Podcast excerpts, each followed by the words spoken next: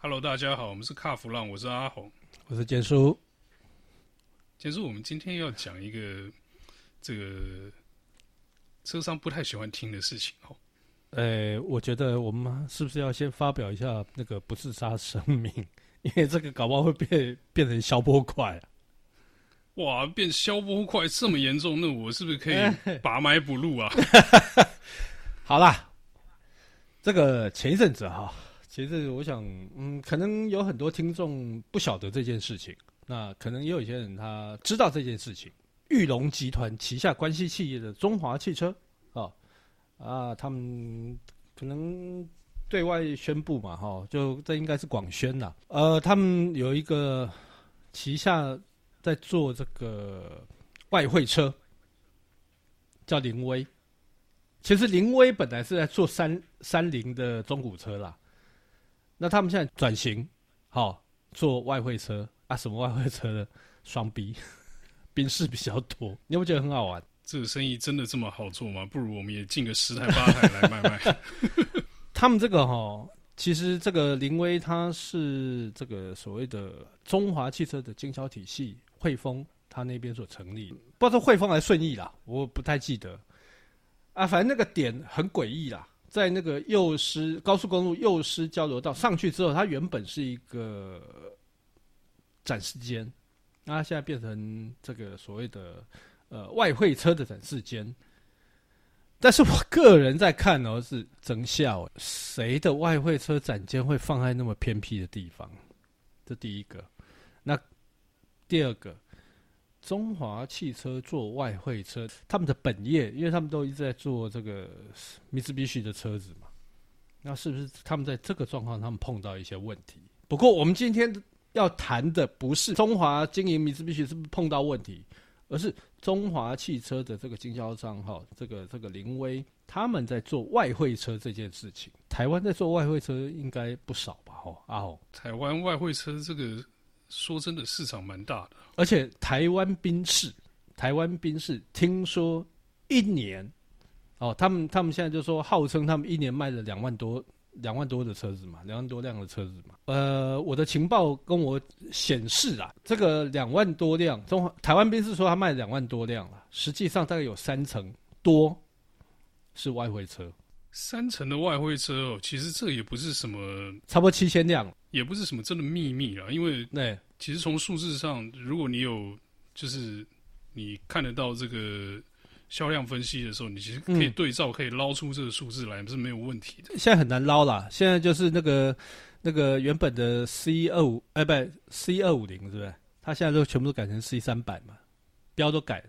没有，那不是改标，那那那是真的换了车车种在卖了。这个又是那是题外话了，对啊。对。那你说这个凌威这个部分呢？嗯，我是拼拼凑凑了，看了之后，我是觉得有可能背后有些故事在了。是。好，第一个，中华的本业卖米兹必须嘛，跟卖米兹必须的商车嘛，对，那商车这一块跟外汇车可能就离得比较远，比较没关系。嗯，但是米兹必须的本本业这个客车的部分，客车的部分最近不好嘛？不好，我也不要说它不好，是其实它的问题是在于说它没有产品卖了嘛。中华的最大问题是在于母厂。日本母厂对米兹必须给不出好的战斗力的产品，对，然后再加上加上原本大家很期待这边讲说哇那个奥兰德要进来了，我告诉各位，今年明年都没有希望进来，这两年米兹必须都不会有车。好，这是题外话嘛。好，阿红你继续。奥兰德是干脆可以再另外录一集啊。对，那既然本业卖不好的时候，嗯，那你觉得这个中华自己家的呃米兹必须的中古车会多吗？新车都卖不好，中古车当然少嘛，对不对？对对。那你说林威本来是处理这个中华中华这个自己的啊，米兹必须自己的这个中古车嘛，这个二手车的中古车的部分嘛，对对对对。新车都卖不好了，我做中古车没有车源啊。是。对，难道你叫我去收你上吗？嗯。哎，搞不好也有可能了。嗯。你叫我去收 Toyota 吗？搞不好有可能，对不对？这这是一个做生意的方向的。对中古车商来讲，这也是没错的。对，可是呢，Toyota 自己有这个 Heart 嘛，对不对？嗯嗯嗯。那个你上那边自己也有这个自营的这个、这个中古车体系嘛，嗯嗯，轮得到你来收我家的车吗？轮不到嘛，对不对？对对。然后你说这个点在这个幼狮工业区交流道旁边突然冒出来，嗯，你在那边你也做不了过路客啊，做做做不到啊，做不到啊。对，不会有人特地开去幼狮工业区那边跟你说我车要跟你跟你估车跟你换车嘛，对不对？嗯嗯嗯。而且他做对，目前做的是宾士哦，宾士这个我们再再 hold 着一下下。那好，既然他这个自己家的车买不到，自己家的车卖不到了，嗯，那我知道触角往旁边伸嘛，嗯，那你看，放眼望去，嗯，台湾的这个中古车市场，嗯，最红的就是双 B 嘛，对，其中又以宾士特别好做，我也不知道他是不是真的特别好做啊，就应该是说市场特别喜欢双 B 的，啊，一定特别喜欢宾士啊，对不对？需求量大，它的需求量很大。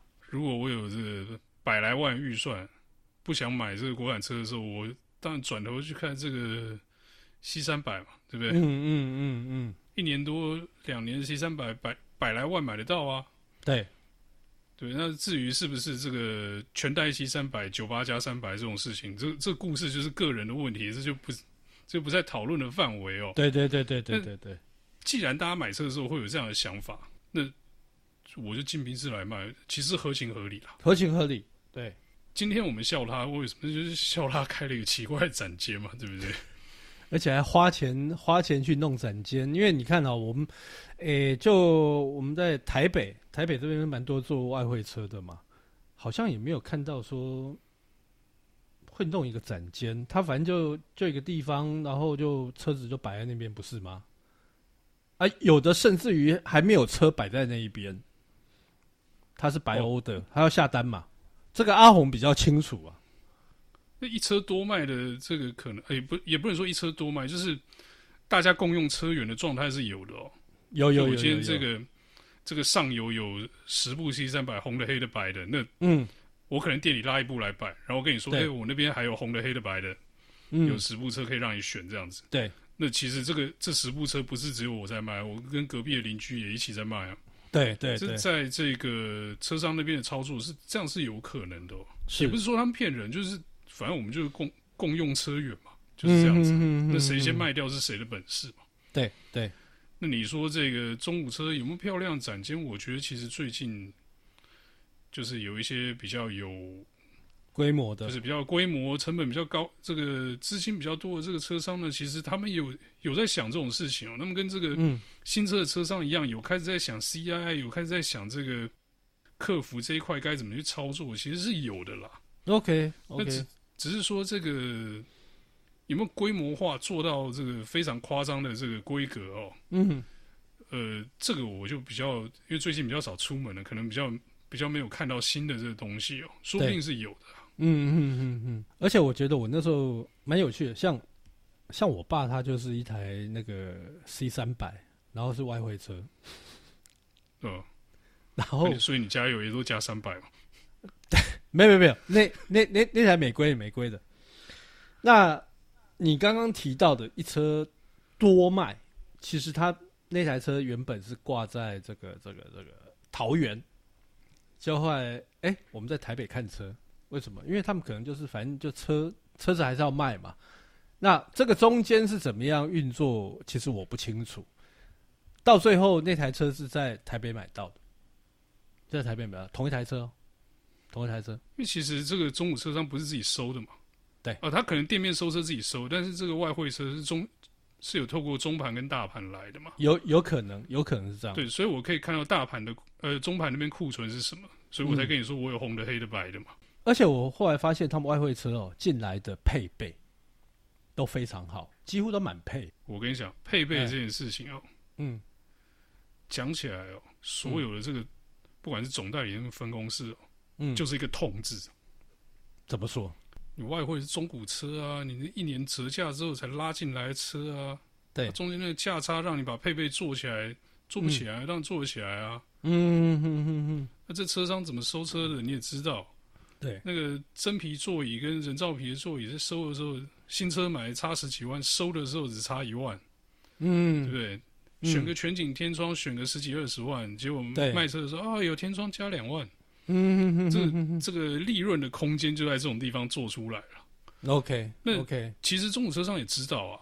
对，我的车如果我的这个中古车或者新古车拉回来，嗯，如果配备不够好的时候，那个车是卖不动的。对，因为之前已经有人做过实验了。嗯，以前有看过那个配备很烂的宾士。嗯，而且我讲的不是什么十几年、二十年前的故事，我讲的是有这个这个前驱宾士，这个 CLA 跟 A Class、B Class 这些车的时候的。OK，因为那个车单价比较低嘛，对不对？对对。那就有些人讲说，哎，我那我拉这个，既然大家都想想买便宜宾士这种这种倾向，那我拉更便宜的这种 A 啊、B 啊、C O A 啊，然后配备烂一点的，嗯、配备阳春一点，我可以把价格压更低。嗯、OK，你们看过那个后面是卤素？卤素尾灯的 A Class 跟 C O A？哎、欸，没有哎、欸，我没看过哎、欸，有那个外汇车就有拉那种的，啊、对，就有那批车很难买，就是这个卖不太动，但是价钱是比较便宜，但是客人一进来看，啊，人家后面是两条光条，你为什么是三颗灯泡？嗯，消费者并不是便宜就好，而便宜它还要有肉，你知道吗？对对对对对。不过以现在这个目前这种外汇车哦，如果是特殊车种，好不好卖？特殊车种有特殊的做法嘛，对不对？哦，特殊车种大部分白欧的嘛。OK OK，所以超跑超跑那些也有吗？超跑也有啊，超跑有些超跑其实就更奇怪，那个那个东西我们可能要另外讲。嗯嗯。但是你说一些比较高单价的车，嗯，呃，白欧的一定的。因为我可能跟你讲.我想要宝蓝色，然后我想要米内装，嗯，然后我想要有，呃、欸，这个什么镭射灯之之类的，就是买这种车，嗯、车价越高的时候，它的要求就越多嘛，对不对？嗯，这是合理的嘛。对，这个时候你这个车商可能不是在台湾的资料库捞了，他可能去国外拍场的资料库去捞了，啊，捞看看有没有有没有它符合的这个车色配备跟这个规格哦。对，你不要想说东西对，嗯、车就可以拉回来咯。嗯，这可能有时候客人还说，那你们那个车照片或者影片看一下。哦，如果这个外观看起来不行，或者内装看起来我不喜欢，嗯，使用的痕迹多了，那白皮椅比较脏了，或者是椅子比较皱了，我也不要。嗯哼哼哼。那这种就是，如果他是抱着大笔现金等着买这个车的人，你是车商，你要不要帮他把这个事情做起来？要啊，当然要啊。对啊，所以这这就是这个比较特别的，你你所谓这个特殊车的这种案例嘛。OK，那你刚刚另外讲那个超跑，超跑那就就是这个的，就是这种模式的更严苛的这个状态嘛。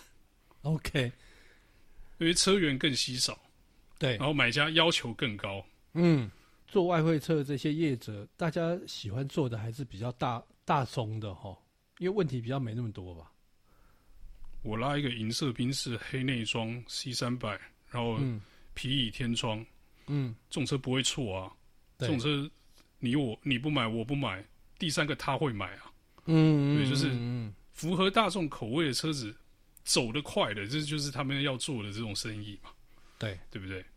你说以现在这个市场上喜欢宾士的这个状态哦，对，当然了，C 三百当然好卖啊，对不对？而且我发现哦，很多人他买了，其实其实我说真的啊，你一台车，好，我们就以宾宾士来讲，C 三百，你开在路上，你根本看不出来是总代理还是外汇车，谁看得出来？一般人哪看得出来啊？呃，其实是看不太出来，尤其是现在，嗯、现在基本上都拉欧规车哦，美规车不受欢迎，嗯、一看到那个黄边灯就被打枪啊！对对对对对，然后那个英里表也很讨厌哦。但我我我说实在话啦。对一般人不懂车的人来讲，他根本不知道那是欧规车还是美规车。他看到的只是说哦，This Benz，对，很对不对？一般人是这样子啊，除非你今天是很懂车，一看说，哎，啊，你这台美规的，啊，你这台欧规的，才会有这样的的问题啦。那当然，阿红，你刚才提到那个那个那个美规车那个英里表，那那个真的 真的很头痛，而且那个会造成人家超速，你知道吗？我以前开六十啊，对，六十迈，六十迈。我跟你讲，我曾经，呃，我那时候带了一台车回来，带一台那个一三六的三二八回来，然后，蛮久。那那时候带回来的时候，我曾经在高速公路超速，警察问我：“哎、你超速太多了吧？”我说：“不啊，我这塞高针你啊。”我一看啊，拍谁？九十迈，我拍九十迈高速公路，扣牌混蛋！没有没有没有没有，那个时候的警察，我觉得那个时候警察好沟通。后来要看一下表，说：“哎呦，哎，你这台美规的、哦。”我说：“对，我刚带回来没多久。”塞卡班呢？我就胜利超速五公里，因为他用镭射枪。OK 啊，那个时候也没有什么网络啊，然后那么发达，对不对？所以那个时候还我不错啊，蛮感谢那个 那个国道警察。哦，所以那个时候这这个真的真的是会造成人家困扰。而且我发现，哎，美听说美规的外汇车的配备。要比总代理好非常多，几乎就是，嗯，应该是说同样等级、同样的规格，而总代理的新车要贵上百来万呢。你有没有听听过这样的事情？有啊，越高价的车价差越大。没有，我听到都是 C 三百，差不多差大概七八十万。我差不多啊，差不多啊，差不多哦。对啊，就像刚刚讲的嘛，那个、嗯、反正新车跟这个开了半年、一年之后的这个中古车的折价的那个那个价差就出来了嘛。OK，然后再加上你去欧洲或者去美国拉车的时候，原本产地的售价就没那么贵啊。对对对对对对，这是重点。你记不记得我之前跟你讲过这个呃谣传中台湾宾士的这个定价策略嘛？哎哎哎，就是挑战消费者荷包的极限，所以它当然有做价差的空间呢。啊，哎、欸，那那我问你哦，像这个外汇车，它维修怎么办？因为我知道总代理好像不修，对不对？呃、欸，现在完全不修的好像比较少，但是就可能就跟你讲说，哎、欸，那个我们自己的车主零件有九折啊，你外汇车没有了。啊、现在大概是这种操作方式。那另外一个好像是不接受保固嘛，对不对？呃。保护的部分好像没有，好，保护当然是没有，你保护要去跟你买的人要啊。对，那召回嘞？有些车商是会接受，就是帮忙召回这种事情，因为他原厂认为说，哎，不管你从美国买，从这个欧洲买的车，这都是我做我推出去的车子。嗯，虽然说不是跟你买，但是你这个要帮我做这个召回嘛，这是这个客户服务也是厂商的责任嘛。嗯嗯嗯嗯嗯。可是保固没有，对不对？保固其实对。外汇车来讲的话，它就是完全走另外一种模式。嗯，所以是由外汇外汇车商他们那边来处理。对，那其实对那些车商来讲，你不要觉得说，哎，那些车商可能要囤零件什么的。嗯，没有，没这种事，就买个保固险而已嘛。啊，OK，几万块的保固险买下去，今天如果他车在保固期内回来的话，我就出那个保固险，嗯、保险公司帮我付这个。保固要修的东西的费用嘛，对，所以其实我觉得保固相对是容易处理的事情啊。OK OK OK，因为你就转成就是用费用的形式嘛，并不是囤零件的形式。对对对，哦，那所以像你刚刚这样讲的，回去回去维修，然后这个不是中台湾宾士买的哦，我现在举台湾宾士嘛，因为现在宾士最多嘛。台湾不是台湾宾士买的，它就是呃维修零件没有打折。那台湾宾士也蛮贱的，他在算这个这个这个在台湾销售业绩的时候，他把外汇车都算进去嘛，对不对？他们不是很多老 很多那个老板来了之后，都是靠靠这个在升官嘛？那结果你把这个都算在你卖都算在你卖出去的车，结果同样是宾士，你居然没有给他打折，啊，这样还剩上面回，对不对？你不觉得这很贱吗？如果通通一视同仁都打折的话，那跟我买的人都是笨蛋嘛？是潘呐，从我这边出去的车已经比这个外汇车贵了。嗯，那这个维修服务的这个部分呢，也没有比较尊荣。这个、我看这可能会被人家那个开车从展间玻璃窗、落地玻璃这样冲进去好几次。不过说真的啦，其实其实呃，要买外汇车哦，我倒觉得大家呃，就是看看。呃，市面上哪一种车最多？哪一种型号的车最多？因为它零件零件供应就比较顺畅一点吧。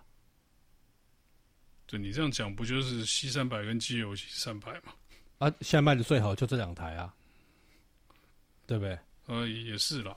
对，所以主流是什么你就买什么了。对对对，主流是什么？对，就不要不要说啊，小卡称自己这边想说我要跟人家不一样或怎么样，跟着主流跑的话，我我觉得买外汇车其实嗯，如果你是预算有限，但是又想要开这个双 B 的话，外汇车是一个不错的选择啦。买新车总是会呃，你要付出更高的代价嘛，不是这样吗？没错了，你。买全新车当然有买全新车的爽嘛，那但是你这前三年这个折旧折下来的时候也是特别的爽嘛。对对对对，对，尤其是你车的这个单价越高的时候，折起来就更痛嘛。对，所以所以我觉得买外汇车，我周遭很多朋友都买外汇车，因为他说反正我花花这么点钱，我就可以享受到这个，而且他们最主要是他说我又不想当总代理的盘呐，配备又不好，他们的他们的逻辑是这样子。说真的是这样没错啊，因为嗯，其实除非是这种呃，这个车本身就已经没什么得选了，本对。原本配备就已经勾到一半了，标准配备就已经一半的那种车哦、对，那不然的话，你去买一个两百到三百万之间的双 B 或者是奥迪的时候，嗯，你的可选的项目可多的嘞，对对，你可以勾的东西可多的，从这个内装的颜色一直勾到那个螺旋盖气嘴的颜色都可以啊、喔。可是问题是，你要付出很很很高的代价啊！这些东西你勾的时候是勾的很爽，勾完之后按下去那个算账的那个按键的时候，按下去你可能不小心勾一勾就勾了五六十万、七八十万。那如果再贵一点车子，勾了上百万也也是稀松平常。对。那可是你如果买外汇车的时候，你就靠这个中古车折价的时候就把那些东西折下来。嗯哼。那当然你买这个外汇的时候，可能。